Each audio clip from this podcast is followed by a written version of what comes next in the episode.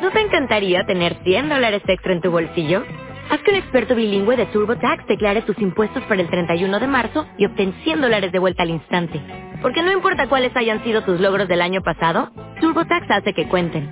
Obtén 100 dólares de vuelta y tus impuestos con 100% de precisión. Solo con Intuit TurboTax. Debes declarar para el 31 de marzo. Crédito solo aplicable al costo de la presentación federal con TurboTax Full Service. Oferta sujeta a cambios o cancelación en cualquier momento.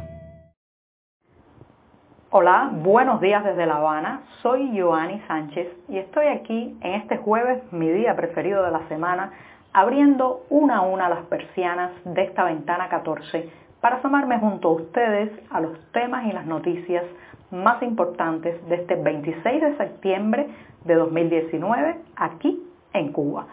Hoy, hoy comenzaré comentando lo que podríamos llamar los daños colaterales de la crisis energética, que ya son visibles en las tarimas, las vallas políticas y las planas informativas. También, abordaré esa interrogante que obsesiona al sector privado en esta isla y el mercado mayorista, ¿para cuándo? Han presentado una demanda contra dos aerolíneas bajo la ley Helms-Burton y les contaré los detalles. Y por último, una pincelada cinematográfica. Agosto, la película sobre la crisis de los balseros que ha llegado al Festival de San Sebastián. Y bien, presentados ya los titulares, voy a pasar a revolver para tomarme el cafecito informativo.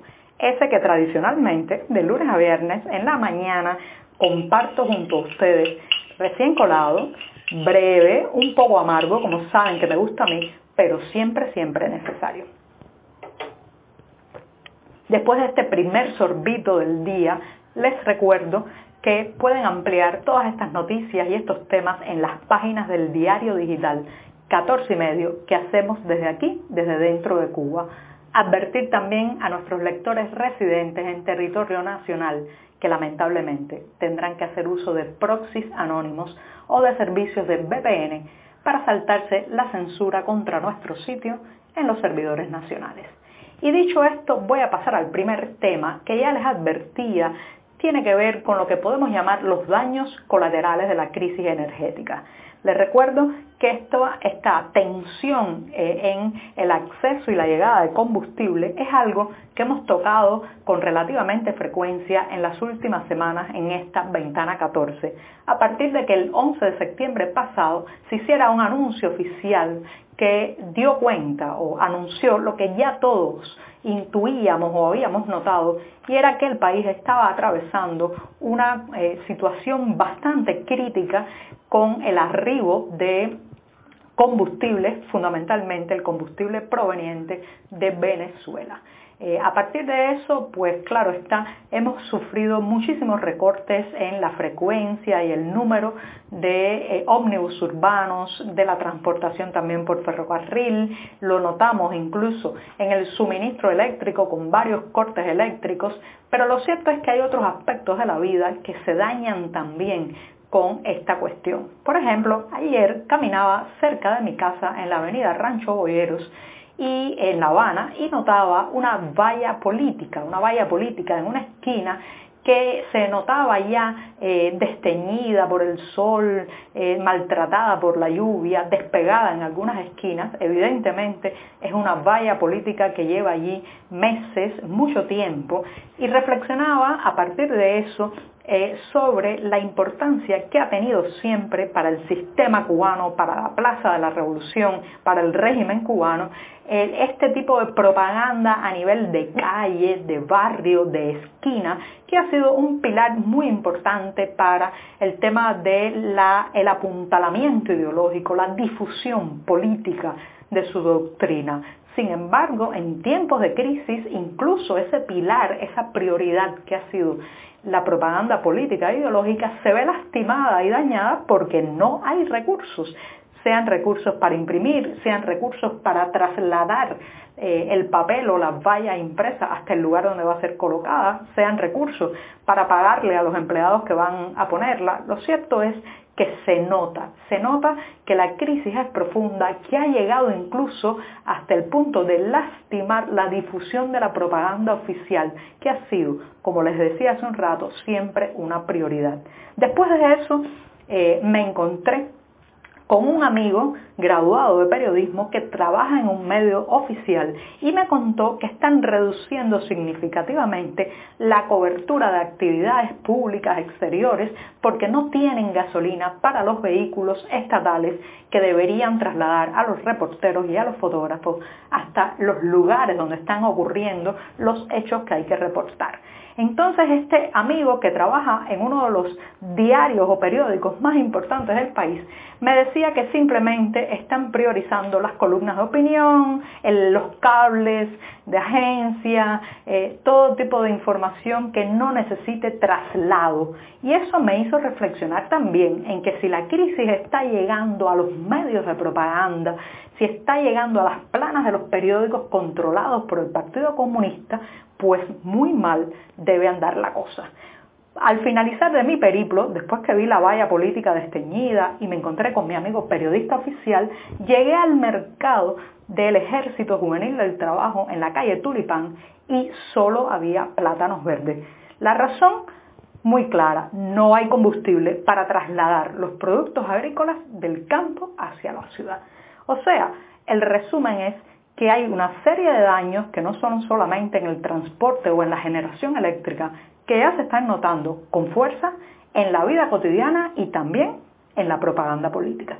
Y bien, con esto me voy rápidamente al segundo tema, que está relacionado de alguna manera porque tiene que ver con esa interrogante y también esa demanda que por años han hecho los emprendedores, el sector privado o cuentapropistas, como lo llama el discurso oficial, para exigir que en Cuba se habilite un mercado mayorista donde comprar materias primas, productos al por mayor que les permitan mantener sus negocios, especialmente aquellos que tienen, por ejemplo, cafeterías, restaurantes o casas de alquiler para extranjeros donde tienen que, además de la habitación, pues suministrar desayuno y una serie de recursos.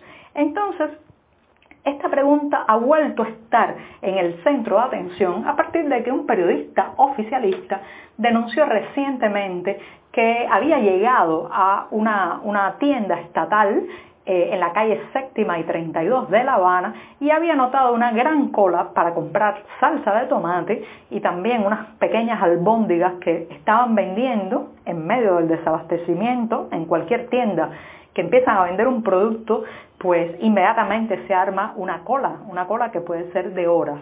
Pues este periodista oficialista llega allí, ve la cola y se indigna porque eh, había un grupito, así lo dice, que compra grandes cantidades de ambos productos y mucha gente que estaba a la espera pues lamentablemente no puede alcanzar. Después de publicar esto, la cadena Cimex, gestionada por los militares y a la que pertenecía la dichosa tienda, eh, pues responde al periodista oficial y le dice que han hecho una inspección, que han amonestado y sancionado a varios empleados y que no va a volver a ocurrir. Pero lo que se traduce de todo este hecho es que muchas veces los emprendedores, los trabajadores por cuenta propia, tienen que terminar comprando en las mismas tiendas minoristas donde compra la gente común mercancía para consumo doméstico o familiar. Entonces hay una tensión que se está dando muchas veces sobre algunos productos como el aceite, la harina, la salsa de tomate, las pastas, el pan, eh, que no se puede solucionar si no se abre un mercado mayorista hasta ahora lo que se ha hecho es crear algunos mercados donde se puede comprar al mayoreo, dígase, usted puede comprar eh, bastantes productos pero sin eh, facilidades de precio y lamentablemente son mercados que tienen muy poca variedad de oferta. Entonces, mientras no se resuelva el problema de un mercado mayorista para el sector privado, seguiremos viendo escenas como estas que describe este periodista oficial. ¿Cuál es la solución que baja desde arriba, botar el sofá, sancionar a los empleados, amonestar al portero que dejó pasar a los compradores que adquirieron grandes cantidades de mercancía. Pero eso, eso no es la solución. Lo que hay es que flexibilizar, abrir la ventana del mercado mayorista y dejar, y dejar que los emprendedores compren al por mayor, incluso con beneficios. Y bien, con esto me voy rápidamente a una noticia que hemos tocado también en esta ventana 14 y esta vez se trata de dos nuevas aerolíneas, American Airlines y LATAM, que han sido emplazadas judicialmente, han sido demandadas bajo la ley Hals-Burton. En Miami ha ocurrido esto, ambas aerolíneas están demandadas en nombre del hijo de quien fuera propietario del Aeropuerto Internacional José Martí de La Habana.